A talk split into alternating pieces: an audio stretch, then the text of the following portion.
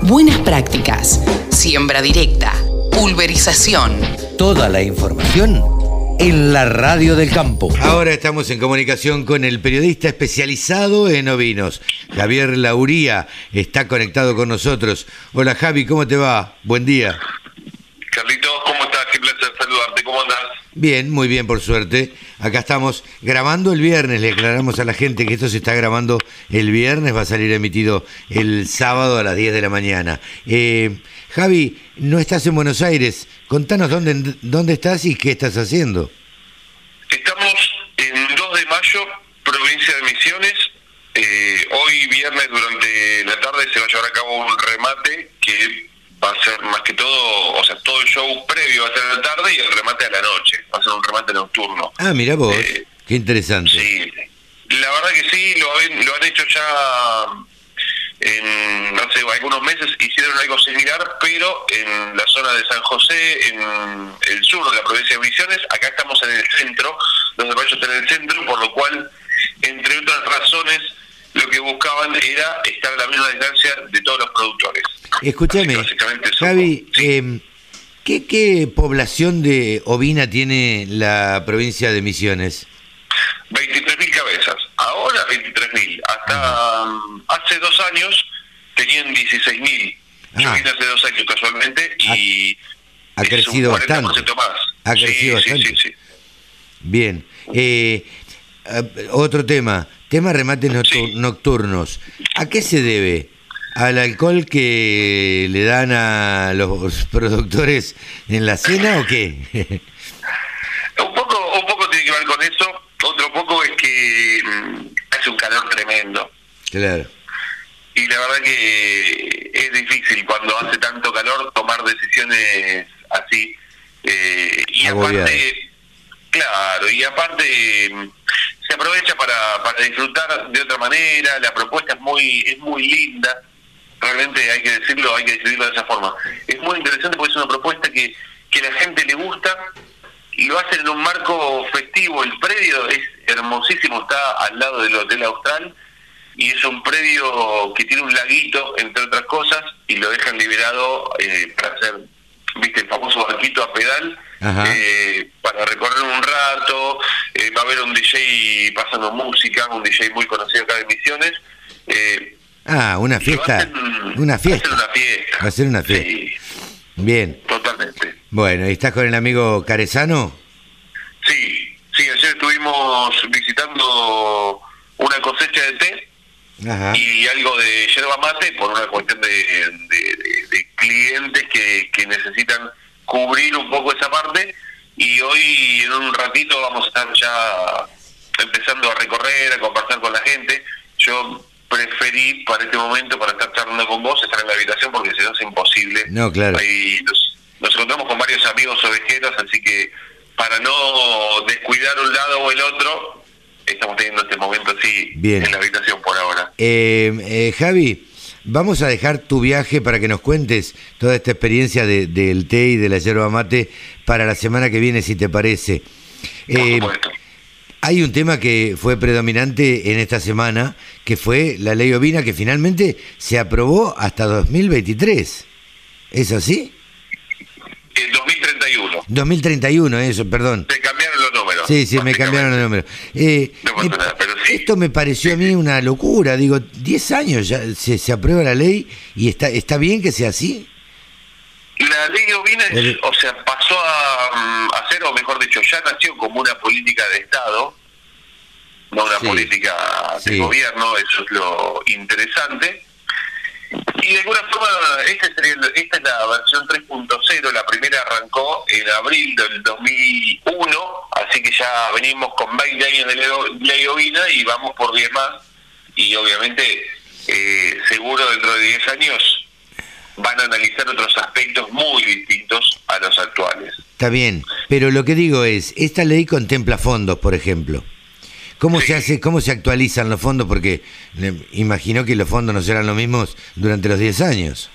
Metiste el dedo en la herida y Ah. no es una llaga, es una herida no cerrada, cortaste los puntos, está sangrando esa herida. Y, te lo voy a explicar cinco. Claro, Javi, digo, no sé cuánto cuánto representa la ley Ovina en, plata, pero suponiendo que represente, no sé, 100 millones de pesos, 100 millones de pesos hoy, no es, dentro de 10 años, es va a ser dos caramelos. Y prácticamente viene por ahí la mano. ¿Por qué? la cosa es así. La ley ovina, y voy a remontarme un cachito, a cuando yo era joven. Sí, claro. Eh, la, ley ovina arrancó en 2001 con un monto de 20 millones de pesos. Recordemos que en esa época era el equivalente todavía a 20 millones de dólares. Con el paso, de, o sea, en ese momento no se consideraba la, la devaluación de fin de año. Se sancionó en abril y se consideraba que iba a ser todo uno a uno hasta vaya a ser uno cuando. Así que Así que eh, ese paralelismo no se mantuvo, sin embargo ahí, hasta la siguiente renovación, que fue en 2011, estamos hablando de un dólar que estaba alrededor de los 4 pesos. Y ahí se hizo una actualización del monto hacia 80 millones de pesos. Es decir, que por los siguientes 10 años hemos entrar ley ovina por 80 millones de pesos anuales. Y de hecho, así está ahora, hoy día nosotros vimos 80 millones de pesos de cuando estaba 1 a, uno a 4 o 1 a 1. Ahora, uno podría decir, bueno, perfecto, ya que conocemos la economía y vemos que dejó de ser 1 a 1, necesitamos una cláusula de actualización. Sí, o, dolarización. Claro, lo que pasa es que al ser una ley nacional no se puede eh, hacer en dólares, ¿no? Supongo. Tal cual. No lo puedes hacer en dólares, pero puedes agarrar y decir, bueno, se actualiza en función de, partiendo del número actual, en función de la inflación. Listo. O sea, el, el ya como, aunque sea como los alquileres. Claro, sí, como algo. Los alquileres que tienen un, un índice, en los alquileres es, básicamente un índice que es el promedio entre el aumento de los sueldos y el aumento de la inflación, y de ahí un promedio que actualizan los alquileres. Claro. Punto. Actualizarlo sí, aunque sea. Pero mm, no lo hicieron así. Y acá, ¿por qué digo que sangra? Porque dentro de tres años, esos 800 millones, o sea, y el fondo ahora es de 850 millones de pesos anuales, como mínimo, hago esta salvedad, pero 850 millones de pesos anuales, dentro de, o sea, si agarramos, hacemos equivalencia, dentro de un año, con una inflación del 50%, equivale a 425 millones de ahora. Y, claro. y el año siguiente considerando un 50% de inflación interanual, va a ser un equivalente a 212 con, o sea, 212 mil millones, 212 millones de pesos. Sería esperable que, la inflación no sea del 50% todos los años, digamos, pero eh, la verdad es que no lo sabemos y, y hay que tenerlo en cuenta. Entonces, suponiendo que la inflación baje, igual no va a ser de cero como para que se mantengan valores constantes. Entonces, siempre la ley ovina va a ir perdiendo eh, recursos. De alguna forma sí, de alguna forma los recupera. Y ahora decir, ¿para cómo los recupera? La ley ovina tiene dos tipos de fondos o dos tipos de aportes que da, que brinda. Los aportes reintegrables y los no, los no reintegrables. Llámese subvención y crédito. Para la jerga más, más habitual. La subvención eh, ¿Para quién está destinada? por ejemplo, para frigoríficos, porque después obviamente devuelven, o sea, no lo devuelven en plata en ese caso, ahí es una subvención, y esa inversión permite que el frigorífico crezca y favorezca al sector ovino. Entonces, no se da en ese caso, no se da, o sea, se da un, ese tipo de, de aportes no reintegrables a diferentes proyectos que uno va a recibir, o el sector lo va a recibir en forma indirecta, esas repercusiones. Y después tenés los aportes reintegrables, que son los que reciben. Vos decís, bueno, yo necesito armar, por ejemplo, una lechería en el establecimiento. Entonces, sí, un tambo. un tambo, Un tambo vino. O sea, eh, un tambo y, o quizás, ¿qué sería? No lechería, no ¿qué sería? Para armar, a partir de ese tambo, armar y tener eh, la producción de quesos. Claro. Y eso que o sea, eso te dan dos años de gracia y te dan, la tasa la estaban terminando de definir con la Comisión Asesora Técnica, te dan dos años de gracia y a partir del tercero empezás a devolver eh, lo que sería tipo crédito blando, a una tasa baja. Ajá. Que no es como la de los bancos que te tiran la tasa nominal anual que está más cerca de la inflación o por encima de la inflación habitualmente. Sí, sí, sí. Eh, acá es un poco más bajo, son créditos que rondarían el 23% Bueno. en teoría. Plata al 23 es plata barata, digamos. Totalmente, totalmente. Y más que lo empezás a pagar al tercer año. Tenés un- o sea, lo pagas en cinco años al tercer año. O sea, mejor dicho, lo pagas en siete pero tenés dos de gracia. Claro, claro, claro, claro, claro. Eso, eso Así es súper interesante. Sí, totalmente. Es un estímulo interesante. Y en este caso, una de las cuestiones que cambió es que dejó de llamarse, o sea, o mejor dicho, dejó de conceptualizarse como una ley de recupero y pasó a ser una ley de progreso, básicamente. Claro, claro. Porque el objetivo inicial en gran parte se trataba de eh, frenar la caída del stock que estaba en ese momento rondando los 15 millones de cabezas y ahora la idea es progresar. ¿De qué manera? Mejorando la genética y que eso esa genética le- levante la cantidad, porque el objetivo que se estaba planteando era que para 2023, vos antes, antes citaste el 2023, y el objetivo es llevar el stock a 18 millones de cabezas, Ajá. es decir, un 20% Ah, más mira. del actual. Mira vos. Hoy en día rondamos, hasta hace un año rondábamos las 15 millones de cabezas, ahora estamos rondando las 14.6, 14.7 millones de cabezas, que se perdió un poco en Patagonia por la nevada importante del año pasado. Seguro. Eh, había gente que era medio pesimista, no, no estaban eh, muy convencidos de que fuera a salir esta ley. Muchos, mucha gente. Eh, y acá, acá la, la dicotomía. Hablabas con algunos y te decían, sí, sí, sí, sale, perfecto. Pero el problema estaba en que no, no ponían la ley Ovin en el citatorio. Entonces, hasta que no la pusieron Claro. en el listado de de órdenes del día, eh, no sabíamos. Y de hecho, hace tres semanas estábamos ilusionados porque se iba a sesionar. Apareció, circuló el citatorio por parte del secretario parlamentario, que es el que manda la invitación a todos los diputados a sesionar, Sí. y no figuraba en la orden del día. Entonces ahí es como que algunos un poco más escépticos o realistas Eh, dijeron no sale. ¿Y qué, ¿Y qué hacemos los que estamos vinculados al sector?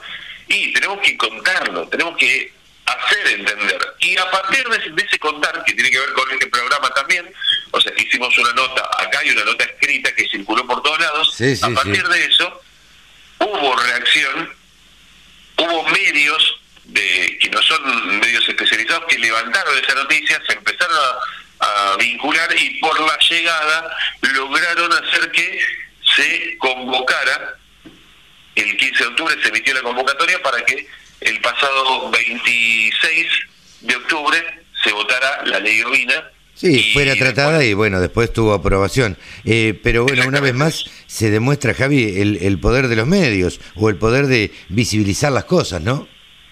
El cuarto poder. Sí, claro. Este, por lo menos ha servido para un buen fin, digamos. Y a veces, a veces funciona bien.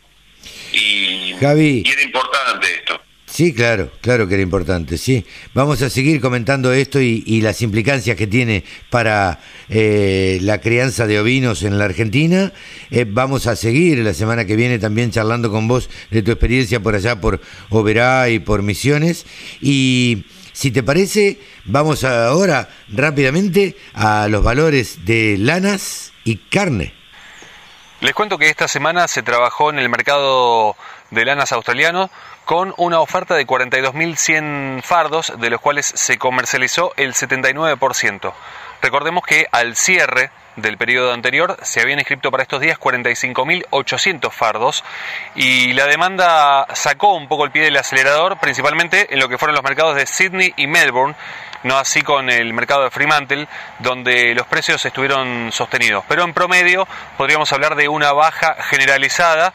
También esto fue impulsado o principalmente eh, exteriorizado y evidenciado por la falta de actividad de los compradores chinos. Esta semana no participaron tanto de las subastas y eso hizo que se desbalancee el mercado, perdiendo la tendencia alcista que se había notado para las lanas finas en las semanas anteriores, sobre todo en la última semana. Vamos a repasar los precios que tenemos como referencia en el sistema CIPIM para tener entonces cómo está cotizando por estos días en lo que es la región patagónica la lana merino de 17 micras, 60% de rinde y estamos la preparto 8,42, la posparto 8,14, de 20 micras 55% de rinde, 4,09 y 3,99. La de 24 micras y media, 60% de rinde, está 2,84 la preparto y 2,80 la posparto. Y si ya hablamos de una cruza patagónica, estamos hablando de una de 27 micras, 55% de rinde, un dólar y medio para este caso.